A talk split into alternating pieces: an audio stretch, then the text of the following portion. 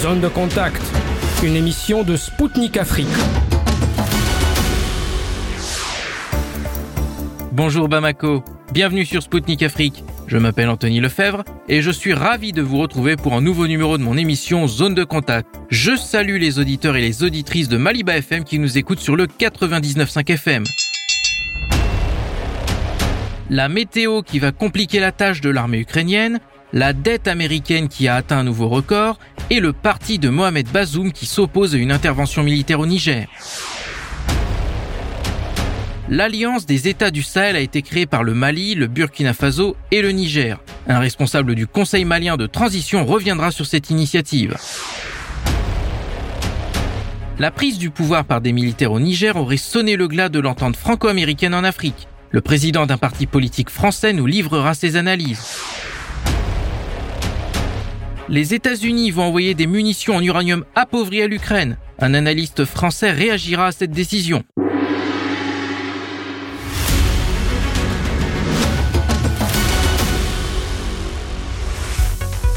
En grande difficulté pour percer les lignes de défense russes, l'armée ukrainienne va devoir faire face à une nouvelle épreuve. Le Wall Street Journal a expliqué que la mauvaise météo automnale va compliquer les choses pour les militaires ukrainiens. Avec les pluies, une période de Rasputitsa, saison des mauvaises routes en russe, va s'ouvrir. Pour la publication américaine, celle-ci freinera la progression des troupes. Les blindés lourds pourraient avoir des difficultés à avancer dans la boue, pour rappel, le chef du renseignement militaire ukrainien, Kirilo Boudanov, avait déjà admis mi-septembre qu'il serait plus difficile de se battre dans le froid, l'humidité et la boue. Il avait toutefois assuré que les combats continueraient d'une manière ou d'une autre. Enfin, le média américain a fait état d'un autre phénomène qui jouera en défaveur de Kiev, la neige. Le journal a expliqué que celle-ci pouvait gêner les mouvements et les replis car les soldats et l'équipement sont plus faciles à repérer visuellement ou en raison de leur signature thermique les États-Unis ont établi un nouveau record peu enviable. Selon les informations publiées par le ministère des Finances du pays, la dette nationale américaine a franchi la barre des 33 000 milliards de dollars. Un chiffre qui va attirer l'attention des marchés internationaux qui suivent déjà de près la situation avec la dette américaine. En août dernier, l'agence de notation financière Fitch avait pris la décision de priver Washington de son AAA, la note maximale. La Maison-Blanche avait critiqué cette décision en estimant que celle-ci ne reflétait pas la réalité au moment où Washington avait réalisé la plus forte reprise de toutes les économies du monde, selon sa porte-parole Karine Jean-Pierre. Pour rappel, Joe Biden avait pris la décision début juin d'augmenter le plafond de la dette nationale. Cette mesure avait permis aux autorités américaines d'éviter un défaut de paiement.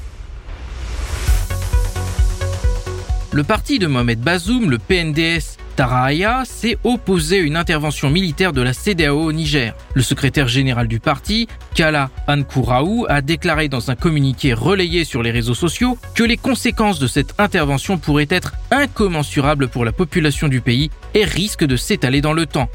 Le secrétaire général a indiqué que son parti était à l'origine en faveur d'une intervention militaire au Niger, mais après une discussion intérieure sur le sujet qui a eu lieu dans la première quinzaine de septembre, une nette majorité s'est exprimée contre une action armée.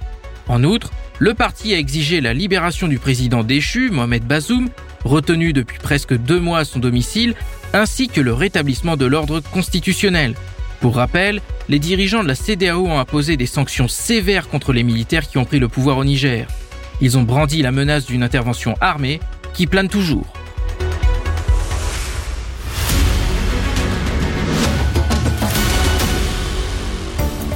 Chers auditeurs et auditrices de Maliba FM, vous êtes bien à l'écoute de Spoutnik Afrique depuis Bamako. Bienvenue si vous venez de nous rejoindre sur le 99.5 FM. Le Mali, le Burkina Faso et le Niger ont signé la charte du Liptako Gourma, instituant une nouvelle alliance. Intitulée Alliance des États du Sahel ou l'AES, sa fondation intervient sur fond de tension avec la CDAO, dont le spectre d'une intervention militaire au Niger plane toujours. L'AES a pour objectif d'établir une architecture de défense collective et d'assistance mutuelle au bénéfice des populations des pays concernés. Devant des journalistes, le ministre malien des Affaires étrangères, Abdoulaye Diop, a déclaré que la priorité était donnée à la lutte contre le terrorisme dans les trois pays. Le ministre a ajouté que cette alliance sera la conjugaison des efforts militaires, économiques entre les trois pays. La création de ce nouveau groupe est une suite logique des événements récents. Début septembre, le Mali, le Burkina et le Niger avaient affirmé leur détermination à travailler ensemble pour assurer la sécurité de leur population. Récemment, une délégation malienne s'était rendue à Ouagadougou et à Niamey afin de rencontrer les chefs de transition respectifs. Il avait notamment été question de la lutte contre le terrorisme dans la région. Au micro de Spoutnik Afrique, Fousseinou Ouattara, vice-président de la Commission de la Défense et de la Sécurité du Conseil de transition du Mali, a commenté la mise en place de cette initiative. Écoutons-le tout de suite. Le Mali, le Burkina Faso et le Niger ont annoncé la signature de la charte Liptako-Gourma, instituant l'Alliance des États du Sahel, AS, pour la défense collective aux populations de ces pays. Pourquoi cette signature a eu lieu maintenant? Quelle est votre lecture de cette initiative? Cette alliance est demandée depuis très longtemps. Euh, c'est une alliance qui va permettre aux trois États, dont le Mali, le Niger et le Burkina Faso, d'accélérer le chemin de la souveraineté. En ce sens que les trois pays ont en commun le Liptako Gourma.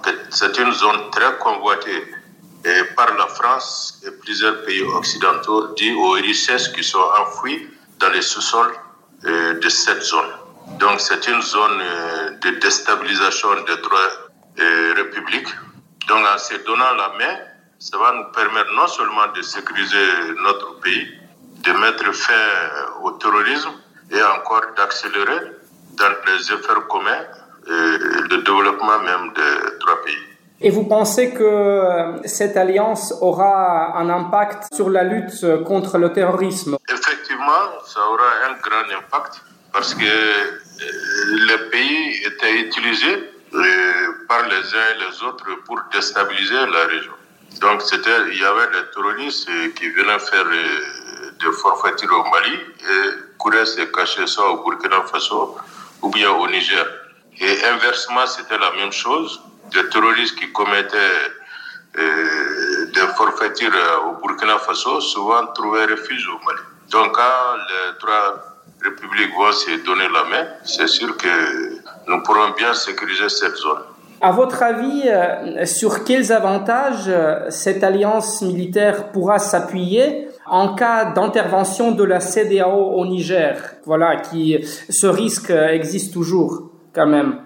Ce risque existe toujours et nous disons déjà grand merci à la Russie qui déjà, grâce à son veto à l'ONU, a permis quand même euh, de nous donner un temps pour se préparer.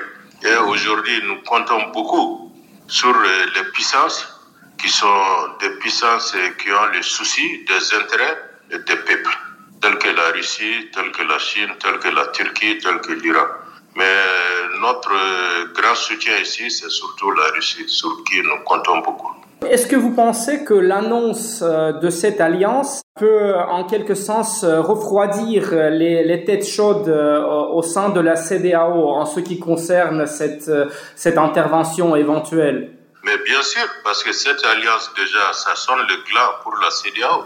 Ça peut amener à l'éclatement de la CDAO. Et je pense que euh, si vous voyez qu'il y a des têtes chaudes euh, au niveau de la CDAO pour demander à intervenir euh, militairement au Niger, c'est que ces têtes chaudes-là sont sous les ordres de Macron, il faut le dire. Non, sans Macron, je ne pense même pas qu'ils auraient eu l'idée d'attaquer le Niger. Encore quelques petites questions. L'article 11 ouvre la porte à l'adhésion de tout État partageant les mêmes réalités géographiques, politiques, socioculturelles qui acceptent les objectifs de cette nouvelle alliance. À votre avis, quels pays répondent à ces critères et seraient susceptibles de rejoindre l'alliance à terme? Je dirais que c'est tous les pays de la CDAO c'est une façon contournée de dire aux uns et aux autres de venir se réunir avec les trois pays pour qu'on puisse créer une nouvelle euh, union qui sera libre, qui ne sera plus sous tutelle de qui que ce soit. Donc c'est un appel à tous les pays de l'Afrique de l'Ouest de se ressaisir, surtout les dirigeants. quand la CEDEAO a failli à ses fondamentaux, maintenant il faut mettre en place une nouvelle organisation.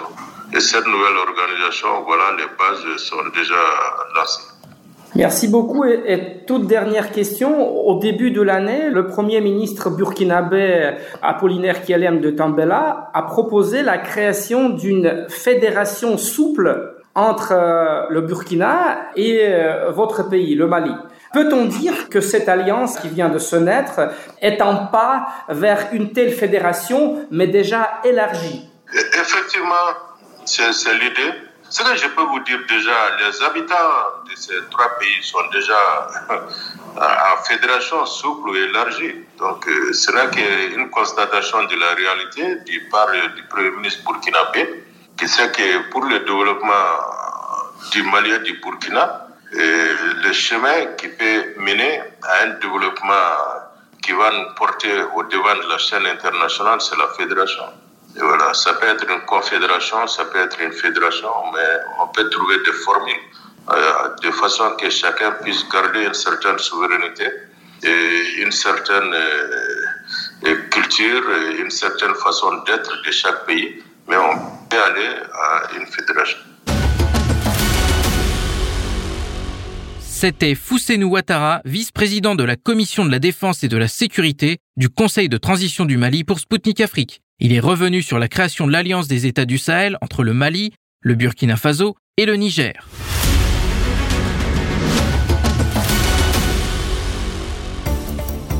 Mesdames, Messieurs, je vous rappelle que vous écoutez Sputnik Afrique sur les ondes de Maliba FM, 99.5 FM à Bamako. Ici l'émission Zone de Contact présentée par Anthony Lefebvre. Bienvenue à ceux qui viennent de nous rejoindre. Les États-Unis tirent leur épingle du jeu de la situation au Niger. Autrefois précaré français, la prise du pouvoir par des militaires au Niger a redistribué les cartes sur le plan géopolitique. Tandis que le bras de fer entre les nouvelles autorités nigériennes et Paris se poursuit, Washington, qui dispose de deux bases militaires dans le pays, a adopté une politique plus prudente. Pour rappel, les États-Unis ont privilégié la voie du dialogue en envoyant sur place la sous-secrétaire d'État américaine pour les affaires politiques, Victoria Nuland. Sans succès puisque c'est les mains vides qu'elle est repartie de Niamey, ce qui n'est pas le cas de la France. Son ambassadeur dans le pays, Sylvain Ité, refuse de partir malgré l'injonction qui lui a été faite par les autorités nigériennes. Toujours retranché à l'intérieur de son ambassade, le haut diplomate en serait réduit à manger des rations militaires, selon des médias français. Cette posture de la France n'est pas sans conséquence. Poussé vers la sortie au Mali et au Burkina Faso, son attitude au Niger ne fait que renforcer sa perte d'influence en Afrique. Pour décrypter cette redistribution des cartes sur le continent africain, je me suis entretenu avec François Asselineau, homme politique français, président du parti UPR. Écoutons-le tout de suite. Un média français a rapporté que la destitution de Mohamed Bazoum au Niger a entraîné la fin de l'entente franco-américaine en Afrique. Selon vous, quels étaient ces objectifs communs de ces deux pays sur le continent et en quoi leurs intérêts divergent-ils? Il faut faire un petit peu d'histoire comme, comme toujours. Euh, dans les années euh, 50, 60 euh, du XXe siècle avec les décolonisations et la suite, 70, 80, 90, on peut dire que les, les, anciennes colonies françaises qui ont été euh, émancipées au début des années 60 étaient quand même largement restées dans le giron français. Et je ne crois pas me tromper quand je dis que finalement, il y avait une répartition des rôles au niveau mondial et les anglo-saxons, euh, en général les Américains en particulier, considéraient que c'était un peu une chasse gardée française. Chasse gardée qui s'étendait non seulement aux anciennes colonies de l'Afrique occidentale française, dont nous parlons aujourd'hui, notamment le Sahel, mais aussi de l'Afrique équatoriale française avec le, Gabon, le, le, Congo, le Cameroun, et même à des pays qui n'avaient pas été colonisés par la France mais par la Belgique, comme la République démocratique du Congo. Rappelez-vous que Giscard avait fait sauter les soldats sur Colvézi ou, en, Afrique pour euh, lorsqu'il y a eu euh, des troubles dans cette région minière du Chabat au sud-est du, du Zaïre. Donc je dirais que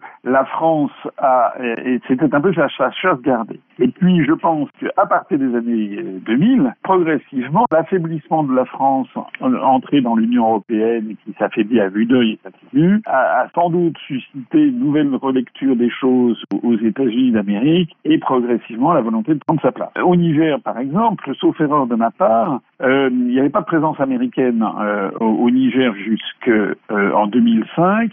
Et puis les premières, la présence américaine est arrivée en 2005, je crois. Et s'est développée ensuite, notamment, paraît-il, en bonne intelligence avec les Français, pour mener une guerre conjointe contre les mouvements islamistes, que ce soit Al-Qaïda, ISIS, les groupes islamistes, etc., Boko Haram au Nigeria, euh, sachant quand même que sur tous ces mouvements islamistes plus ou moins armés, il y a quand même toujours une très grande ambiguïté sur qui les arme, qui les soutient réellement. On sait quand même que l'OTAN avait euh, utilisé notamment ses forces euh, islamistes comme des supplétifs en, en Libye, par exemple, en, en 2011. Donc, c'est typiquement américain que de soutenir un camp et l'autre en même temps, et, et, à la fois d'être, on l'avait vu aussi en Afghanistan, de soutenir, ou on l'a vu en Syrie, de soutenir les, les groupes islamistes, et puis par ailleurs de dire qu'on les, qu'on les combat. Et la France, là-dedans, euh, étant engluée dans une politique générale qui est celle de la construction européenne, qui oblige notamment à des coupes budgétaires constantes,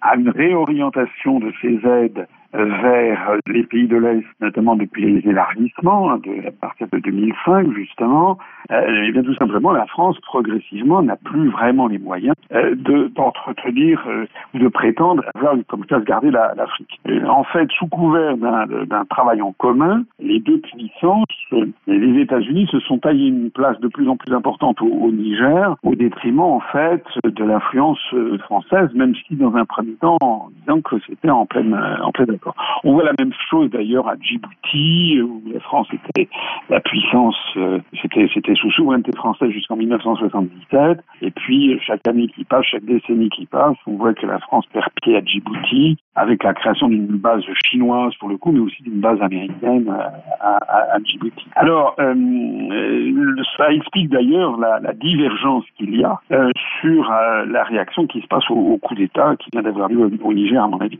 Euh, justement, euh, pour parler de l'arrivée de ces militaires au pouvoir au Niger, on a euh, observé que les États-Unis ont adopté une position beaucoup plus prudente par rapport à la France vis-à-vis des nouveaux dirigeants. Et que cherche concrètement Washington dans la région et pourquoi les États-Unis semblent, contre toute attente, être peu enclins à soutenir une invasion militaire de la part de la CDAO Je pense que, enfin, il y a beaucoup de fourberie dans la politique américaine et beaucoup d'hypocrisie. Les États-Unis, j'en suis pas la certitude, mais je pense que leur stratégie, une de leurs stratégies en Afrique de l'Ouest, et comme je le disais tout à l'heure, progressivement supplanter la France. Et au passage, supplanter un élément très important, c'est la francophonie. C'est encore quelque chose qui donne du poids à la France au niveau mondial, et donc il y a des tentatives permanentes d'essayer de se taper la francophonie. On a vu que le Gabon est entré dans le Commonwealth, c'est quand même absolument incroyable. On voit actuellement qu'en Algérie, des mesures de plus en plus drastiques sont prises par le gouvernement du président Tebboune pour euh,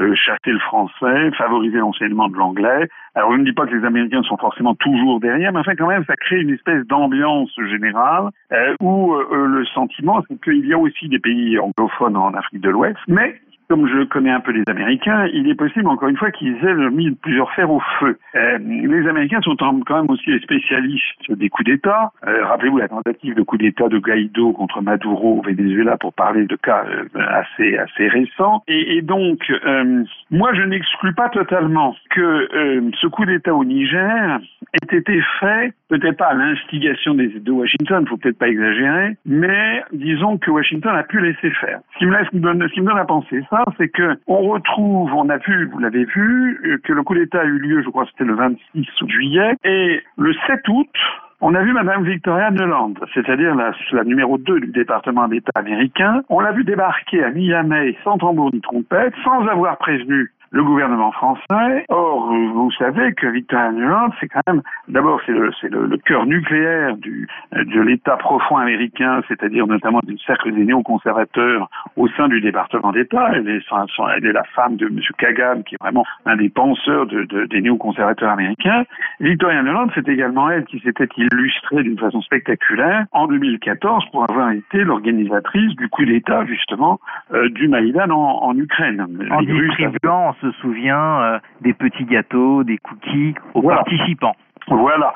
Les Russes avaient fait quelque chose d'encore plus spectaculaire, c'était d'avoir intercepté une conversation téléphonique entre elle et l'ambassadeur des États-Unis à Kiev, qui s'appelait M. Geoffrey Pyatt, où elle donnait ses instructions sur qui il fallait faire entrer au gouvernement euh, de, au nouveau gouvernement de Kiev, contre donc le président démocratiquement élu, comme dirait Macron, euh, qui donc avait été prié de s'en aller, alors qu'il était favorable, plus favorable à la Russie, euh, et elle, elle qui devait entrer au gouvernement de Kiev et qui elle ne souhaitait pas. Je me rappelle qu'elle écarté Klitschko, euh, qui lui a terminé comme une maire de Kiev, etc. D'ailleurs, pour la petite histoire, ce qui est amusant, c'est que cette conversation avait été rendue publique par les Russes au niveau mondial. Et dans le courant de la conversation, Madame Victoria Nuland, euh, alors que son ambassadeur évoquait le, rôle de l'Union européenne, elle avait dit fuck the EU, c'est-à-dire que l'Union européenne aille se faire foutre. Et alors, assez curieusement, les médias euh, occidentaux, notamment les médias français, avaient beaucoup insisté là-dessus ce qui n'était pas finalement quelque chose de très extraordinaire. On sait très bien que les États-Unis n'ont rien à faire de l'Union européenne, et même que d'ailleurs ils sont à l'origine de sa création. Euh, mais en revanche, ça permettait à la presse, en, en insistant sur cet aspect des choses, d'écarter ce qui était beaucoup beaucoup plus important. C'était la révélation publique que derrière le coup d'État du Maïdan, c'était les États-Unis et que les États-Unis fixaient quels devaient être les membres du gouvernement d'Ukraine. Alors, quand je vois que la même Madame Nuland euh, arrive le 7 août, c'est-à-dire euh, dix jours après le, après le coup d'État au Niger, je me dis que peut-être que les États-Unis n'ont pas organisé le truc, ils ont peut-être été pris légèrement euh, de surprise et encore. En fait, je me dis qu'ils ne sont pas forcément euh, euh, hostiles. Si je me mets à la place des États-Unis avec le cynisme qui les caractérise, ils peuvent se dire que ce coup d'État risque d'être pour eux nocif en ce sens que ça peut favoriser l'implantation, le développement de la Russie au Niger. Tout le monde a vu les reportages photographiques où l'on voit euh, des, jeunes qui défilent dans les rues de Niamey avec des drapeaux euh, russes, dont je pense qu'effectivement les États-Unis peuvent être euh, inquiets de cette poussée d'influence russe, mais je pense que les États-Unis, à contrario, se félicitaient de voir que le coup d'État contre Mohamed Bazoum, qui était quelqu'un très proche de la France, eh bien, fragilise la position de la France et donc peut se mettre à, à, sa place. La presse française a eu tendance à utiliser comme d'habitude la Russie comme le bouc émissaire de ses malheurs, euh, mais en fait, je me demande si euh, les intérêts américains ne sont pas prépondérants dans, ce domaine. Euh, en attendant, la suite des événements a prouvé que loin de soutenir la France, loin de soutenir les propos d'ailleurs délirants de, Macron, loin de soutenir le, le bellicisme de Macron et d'une partie des membres de la CDAO, les États-Unis ont plutôt joué profil bas et ont plutôt joué la carte de l'entente, ce qui renforce en fait actuellement leur, leur main au détriment de la France. Justement, vous avez parlé de la Russie. Dans quelle mesure le renforcement des relations diplomatiques entre les pays africains et la Russie, auquel on assiste maintenant, a joué sur cette stratégie américaine en Afrique? Ce qui se cache quand même dans tous ces mouvements au Sahel, c'est un rejet de, euh, de, la présence française, de, l'impérialisme français, mais aussi derrière un peu de l'impérialisme américain, de l'impérialisme occidental de façon générale. Et actuellement, euh, c'est vrai en Afrique, mais c'est vrai aussi dans beaucoup d'autres régions du monde, il y a quand même une volonté euh, de beaucoup de peuples de se soustraire et de mettre un terme à la domination occidentale du monde. Il n'y a pas seulement qu'à Russie, il y a la, la poussée des, des, BRICS, il y a tous ces pays, notamment l'Algérie qui voulait entrer dans les BRICS, mais aussi le Sénégal, le Nigeria qui n'ont pas été acceptés dans un premier temps. Et donc il y a une volonté, il y a une quarantaine d'États qui font la queue pour entrer dans les, dans les BRICS.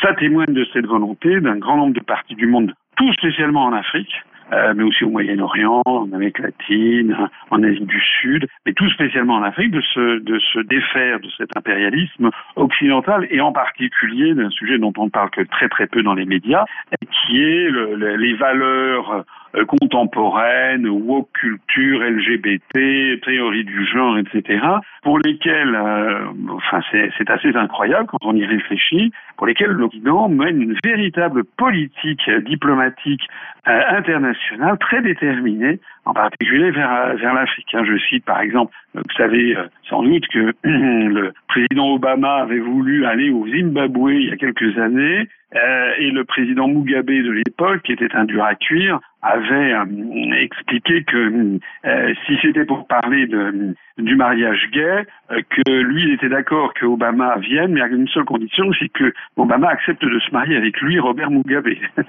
fait rigoler toute l'Afrique, et Obama n'y était pas allé. Vous savez aussi que Paris a nommé un ambassadeur au droit LGBT, un ambassadeur itinérant, et euh, cet ambassadeur a voulu aller euh, voir Paul Biya, euh, le président du Cameroun pour justement aller porter, montrer le souci de la France sur les droits des LGBT au Cameroun, etc.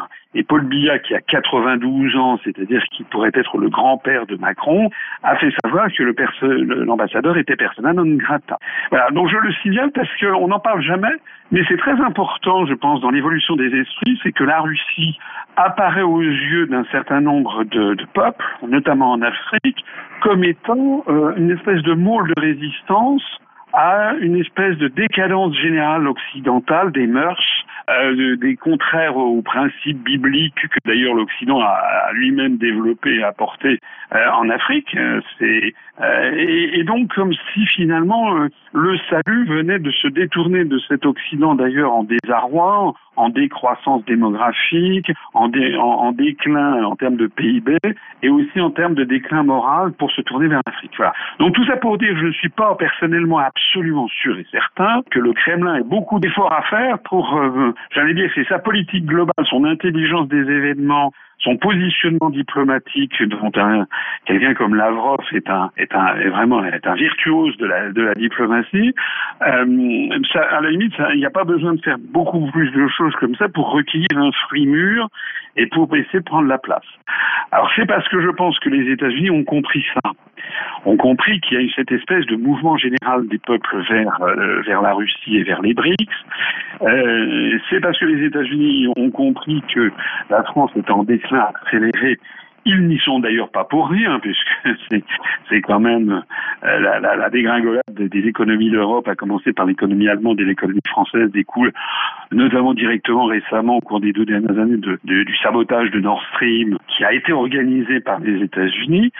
Euh, je pense que les, les, Américains peuvent se dire que euh, il faut vraiment maintenant prendre la place de, de Paris pour euh, empêcher quand même les, les, Russes de marquer trop de points, puis les Chinois aussi, etc. Donc voilà un petit peu comment je, je vois les je vois les choses. Un effet de substitution et peut-être aussi pour promouvoir l'anglophonie, la, la, fin de la francophonie, le, le démembrement de ça, ce qui serait en fait l'objectif étant de réduire la France à une puissance euh, de seconde zone, ce qui est quand même bien parti, bien parti pour. Et puis peut-être à terme, à terme, vous savez, il y a ces réformes du Conseil de sécurité des Nations Unies, prendre à au Royaume-Uni et à la France leur siège de membre permanent pour les confier à l'Union européenne, qui de toute façon n'est que le porte-parole des États-Unis d'Amérique. Concernant les États-Unis, on a constaté que récemment, l'armée américaine a repris ses activités au Niger. Elle a repositionné une partie de ses hommes dans la base de Madama, qui est située donc au nord du pays, et euh, ce, cela a été constaté récemment par un média turc. Et qu'est-ce que ce déplacement de troupes américaines traduit selon vous Alors, premièrement, bah, ça témoigne de ce que je viens de dire, c'est que euh, les États-Unis n'ont pas du tout adopté la stratégie de, Macron. Euh, Macron, euh, c'est qui nous connaît, qui, est d'abord qui, est profondément, profondément instable psychologiquement et profondément incompétent, c'est qui ne connaît rien à l'Afrique et qui de toute façon est toujours dans un rapport de très très très problématique avec euh, avec autrui. Ben, Macron, c'est quelqu'un qui est toujours très très servile avec ses supérieurs et impitoyable avec ses inférieurs. C'est quelqu'un qui est dans le, mépris, c'est quelqu'un qui, méprise son propre peuple, qui a fait, on pourrait multiplier à l'envie toutes les déclarations euh, qui témoignent du profond mépris qu'il a. Macron, c'est quelqu'un qui est dans le, mépris, euh, de, de, des gens qui n'ont pas l'argent, qui n'ont pas, euh, voilà.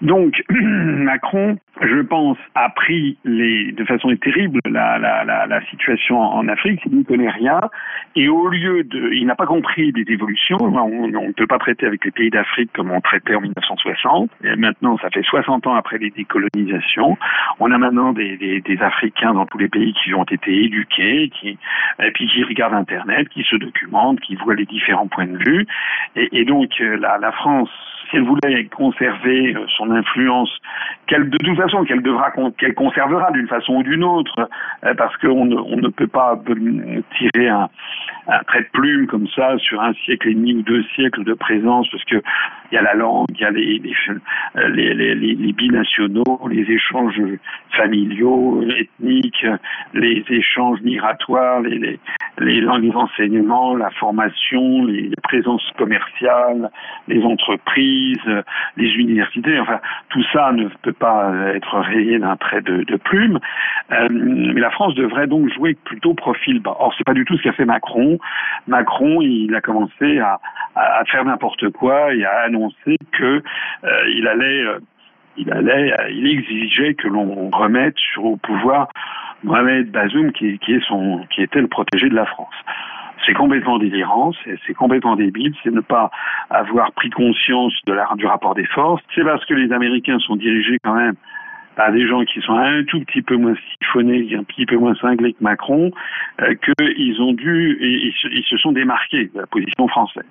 Et je pense que le retrait de la base de 101 de Niamey, où il y avait, c'est une base qui est à l'aéroport de Niamey, où il y a à la fois des troupes françaises et des troupes américaines, moi j'ai un petit peu le sentiment que les troupes américaines ne veulent pas être mêlées à une éventuelle initiative euh, militaire délirante que prendrait Macron s'il voulait, je ne sais pas, intervenir militairement en faveur de Bazoum. Je ne pense pas qu'on en soit là, mais enfin Macron l'a quand même laissé entendre.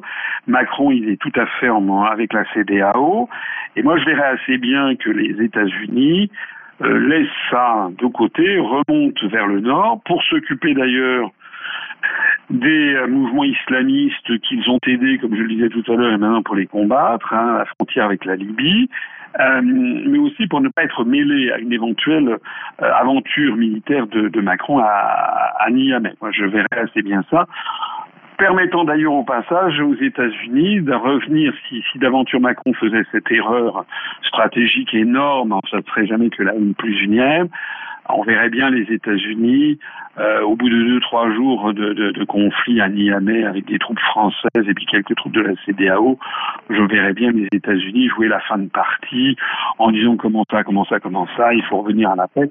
Un peu ce qu'ils avaient fait en 1956 après la nationalisation du canal de Suez, où les franco-britanniques étaient intervenus à, côté d'Israël pour essayer de rétablir les droits euh, de, la société du canal de Suez, et puis l'Union soviétique et les États-Unis avaient sifflé la fin de partie en disant écoutez, euh, laissez les gens sérieux s'occuper de ça.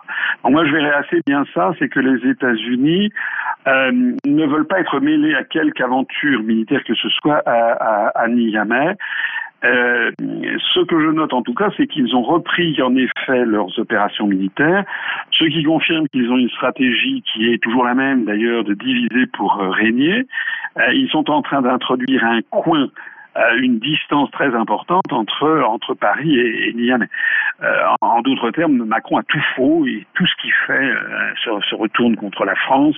Euh, ça n'est pas nouveau, mais on le constate maintenant vers le Niger. On pourra terminer en disant que finalement, quand on a des amis comme les États-Unis, on n'a plus besoin d'avoir des ennemis, hein, parce qu'en fait, ce qui est en train de se passer actuellement, très concrètement, euh, c'est que les on voit on a sous le nez le fait que les États-Unis sont en train de supplanter la France. Que je sache, il n'y a pas des exercices militaires russes sur le territoire du Niger. En revanche, il y a des exercices militaires américains sur le territoire du Niger, donc Macron est terriblement isolé. Euh, les militaires au pouvoir au Niger ont déclaré que les forces françaises, je cite, sont en position d'illégalité dans le pays. Dans le capital Niamey, les manifestants exigent le retrait des soldats français. Et selon vous, quelles sont les raisons de l'échec de la stratégie française au Niger, bien sûr, mais également en Afrique en général?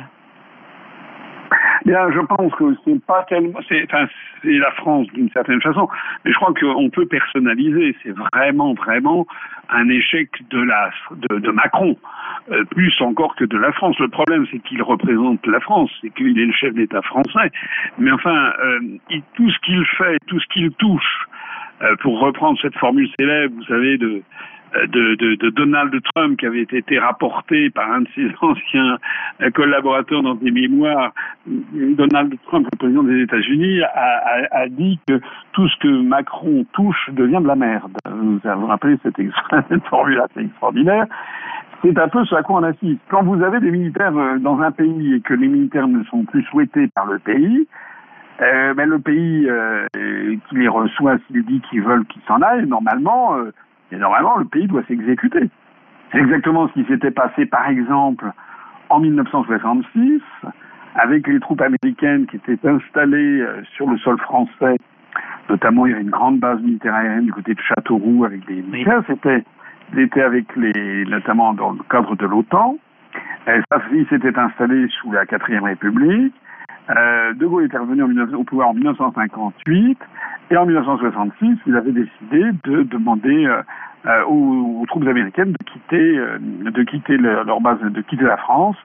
Et au même moment, la France sortait d'ailleurs du commandement militaire intégré de, de, de l'OTAN. Et à l'époque, les Américains, le président des États-Unis, le président Johnson, avait, euh, avait dit, bah, moi, quand on me demande de partir, je pars. Voilà. C'est aussi, c'est, parfois les, les les phrases les plus les plus simples qui sont les qui sont les meilleures.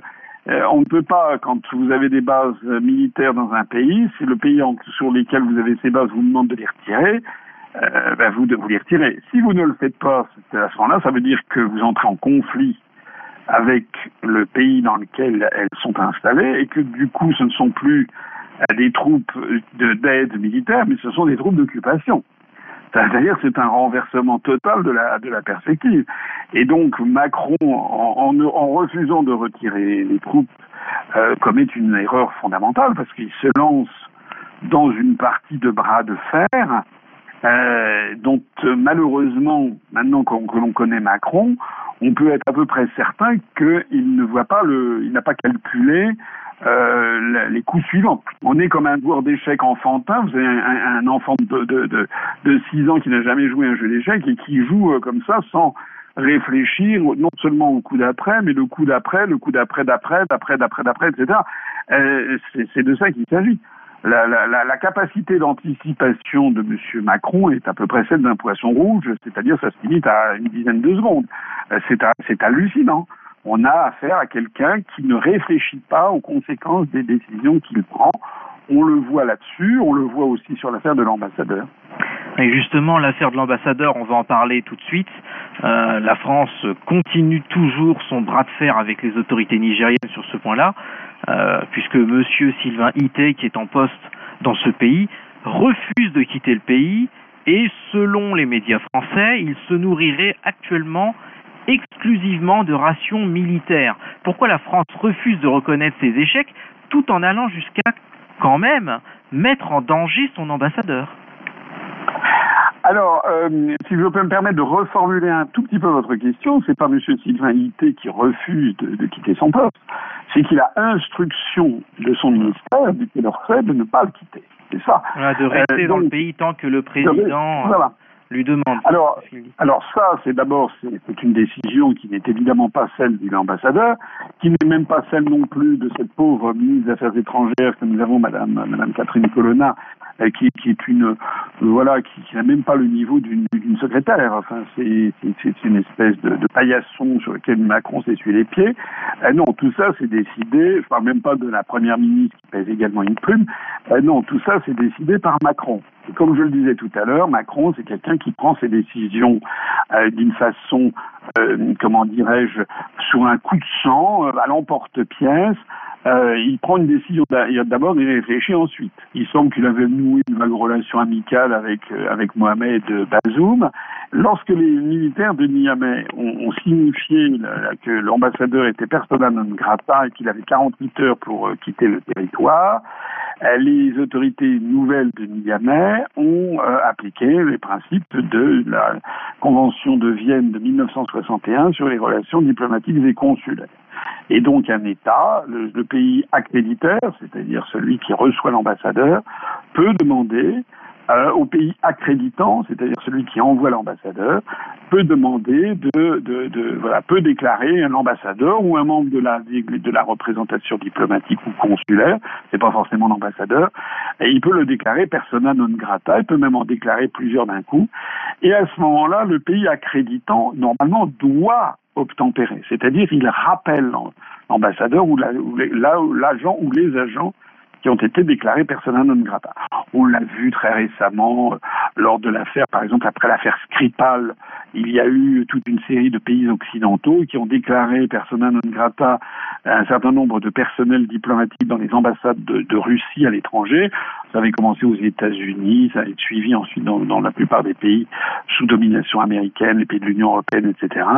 Et donc, ben, lorsque lorsque la, les, on déclarait tel ou tel représentant russe grata, ben la, la Russie euh, rappelait les personnes en question, moyennant quoi, d'ailleurs, dans les jours suivants, la Russie prenait des mesures en miroir et déclarait à son tour persona non grata, euh, souvent avec le même nombre d'ailleurs des membres des représentations diplomatiques et consulaires des pays euh, étrangers.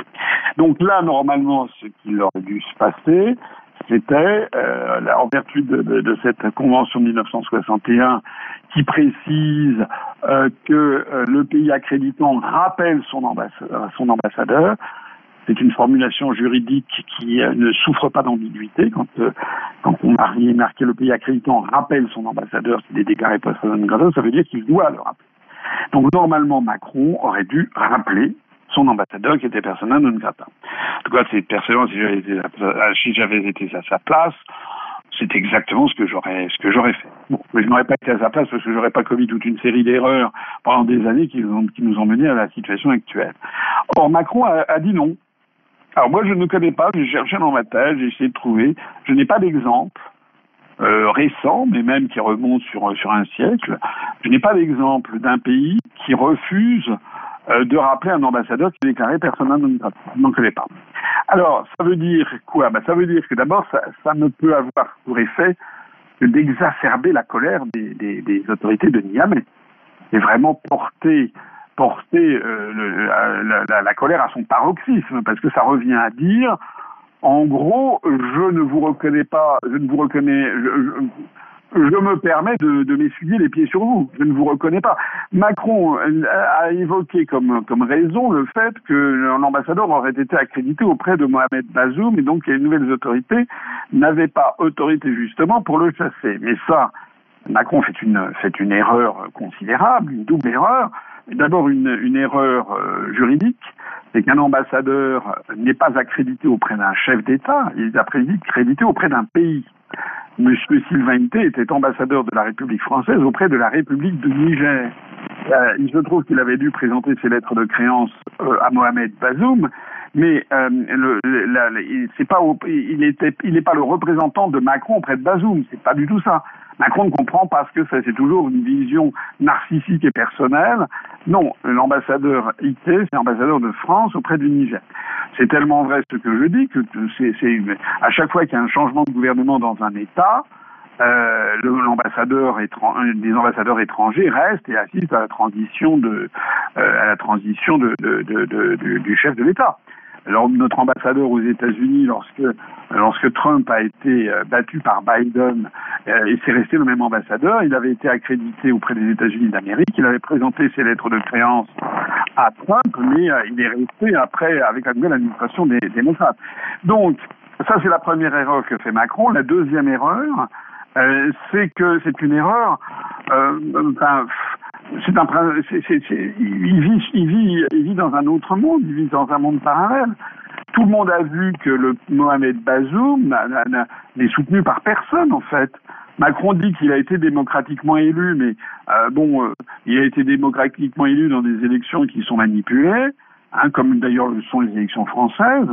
Si demain, d'ailleurs, la même chose se produisait, s'il y avait un coup d'État euh, en, France contre Macron, il n'y aurait pas grand monde pour défiler dans les rues pour, de, pour demander la, que Macron soit remis au pouvoir. Hein. Mais c'est ce qui se passe avec Mohamed Bazoum, c'est-à-dire qu'il n'y a personne qui a défilé. En revanche, il y a eu des manifestations de jeunes pour soutenir la junte qui s'est débarrassée de ce qui est considéré comme un, comme un, un allié euh, et même un, une marionnette de, de, de, de Paris.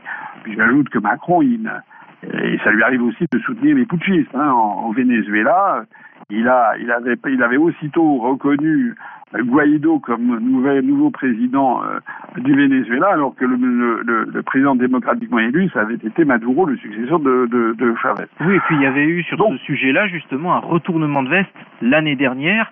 Et je me rappelle encore des propos de Jean-Luc Mélenchon sur Twitter qui avait déclaré le, le besoin de pétrole rend gentil.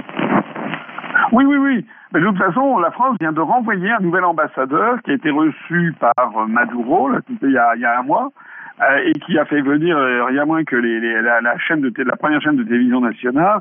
Et c'est passé aux 20 heures locales, c'est qu'on a vu euh, une séquence de plusieurs minutes. On a vu l'ambassadeur de France qui avait jamais eu droit à de tels égards médiatiques au Venezuela.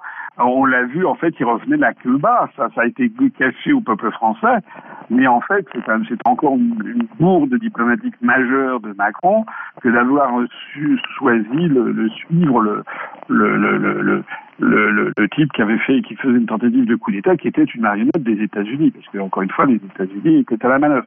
Donc euh, là, Macron, euh, Macron, il s'arc-boute sur quelqu'un qui est, qui, est, qui, est, qui, est, mort politiquement. Mohamed Bazoum, c'est terminé. Et d'ailleurs, ce que je dis est tellement vrai que vous savez que les États-Unis euh, ont euh, changé leur ambassadeur à Niamey.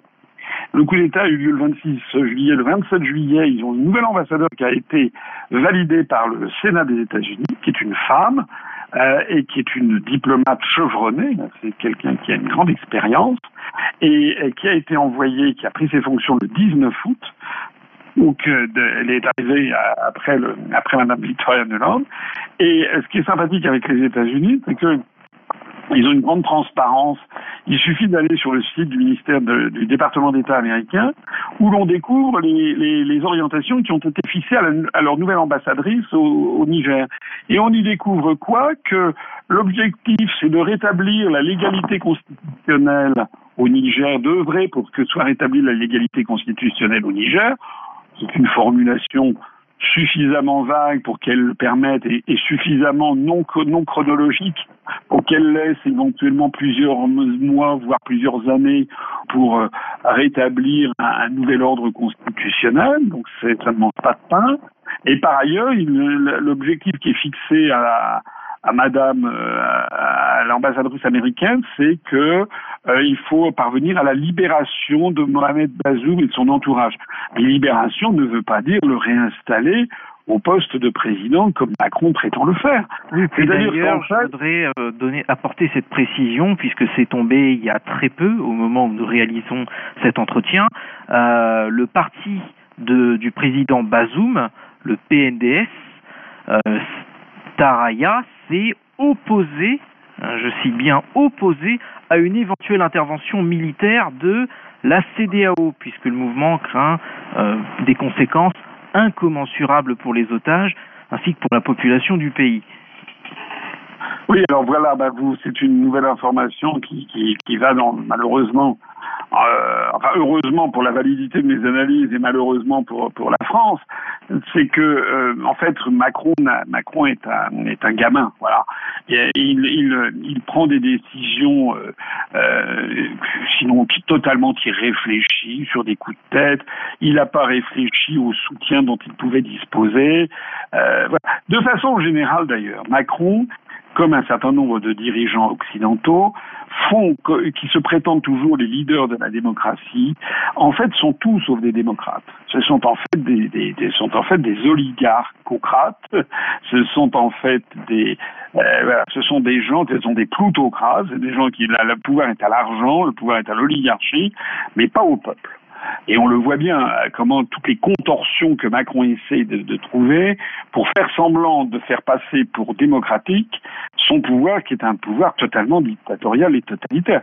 On l'a vu sur l'affaire des retraites, on l'a vu sur l'affaire des gilets jaunes, on le voit sur l'affaire de l'Ukraine où il n'y a aucune, jamais les Français n'ont été interrogés sur euh, notre engagement en, en Ukraine contre la Russie, on le voit sur l'affaire de l'immigration, jamais les Français ont été interrogés et, d'ores et déjà Macron a fini par écarter l'idée même de faire un référendum sur la politique migratoire, enfin etc. etc. Donc en fait Macron considère que les peuples ne sont là que pour obéir en fait et être manipulés. Et donc euh, je pense que c'est ce travers euh, d'esprit euh, ahurissant quand on y réfléchit de la part du chef d'État français qui prétend donner des leçons de démocratie à la planète entière, c'est comme si vous avez vu aussi quand il est allé à, lancer la Coupe du Monde de rugby à Paris, il est allé au Stade de France, il a trouvé malin de faire un discours. Jamais un président de la République ne fait un discours pour lancer une, une Coupe du Monde. lorsqu'il y avait la Coupe du Monde de foot, Chirac n'avait pas commencé, il était dans les tribunes vers la fin pour avoir les, résultats et recevoir les vainqueurs, mais ce n'est pas un discours inaugural.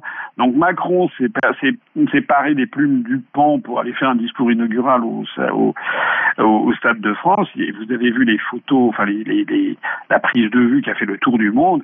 Il y a eu 80 000 personnes, il y en a peut-être 70 75 000 qui l'ont hué.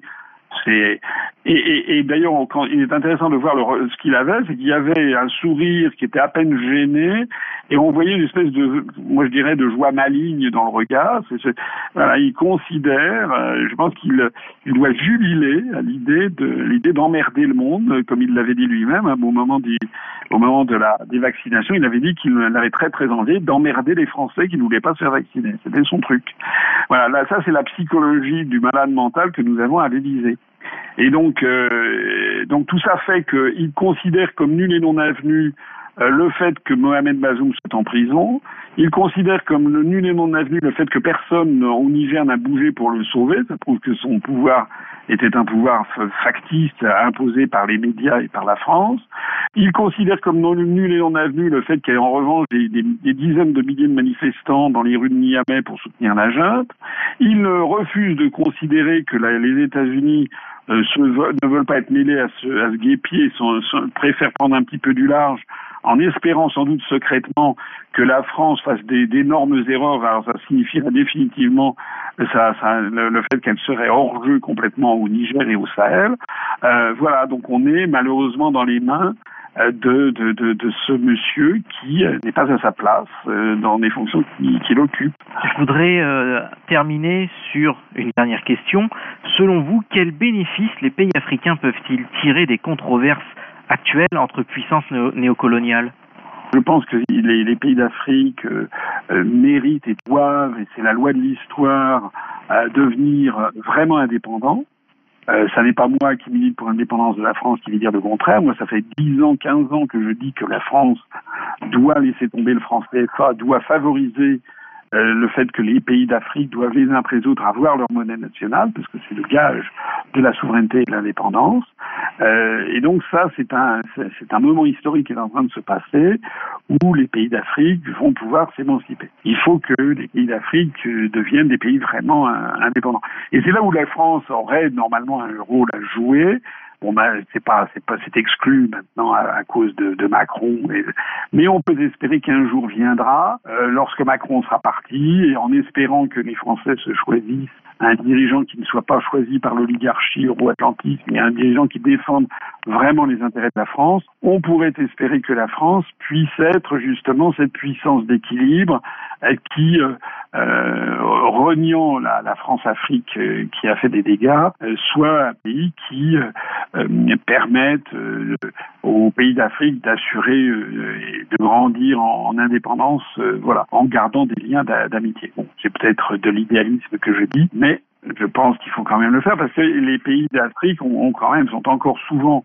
des, petites économies sont encore souvent euh, euh, faibles euh, par rapport à des mastodontes comme la, Chine par exemple ou les États-Unis d'Amérique et, donc leur indépendance sera fragile. Je pense que le devoir de la France devrait être de favoriser le développement économique, l'industrialisation de ces, de ces pays. Je, discutais avec un Ivoirien il y a quelques jours, vivant en France, qui m'expliquait qu'en Côte d'Ivoire, il y a encore, euh, a encore aucune usine qui fabrique des tablettes de chocolat. Ça, c'est incroyable.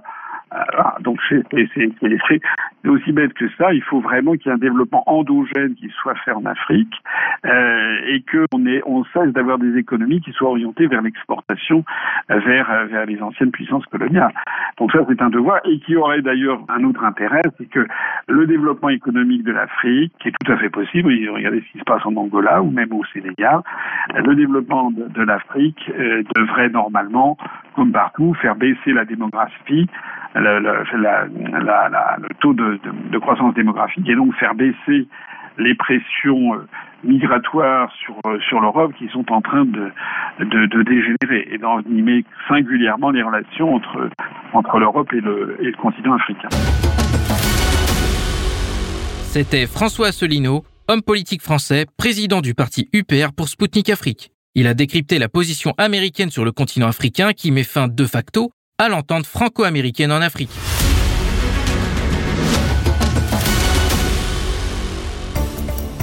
Mesdames, Messieurs, je souhaite la bienvenue à celles et ceux qui viennent de nous rejoindre à l'écoute de Spoutnik Afrique sur les ondes de Maliba FM, 99.5 FM à Bamako. Ici l'émission Zone de contact présentée par Anthony Lefebvre.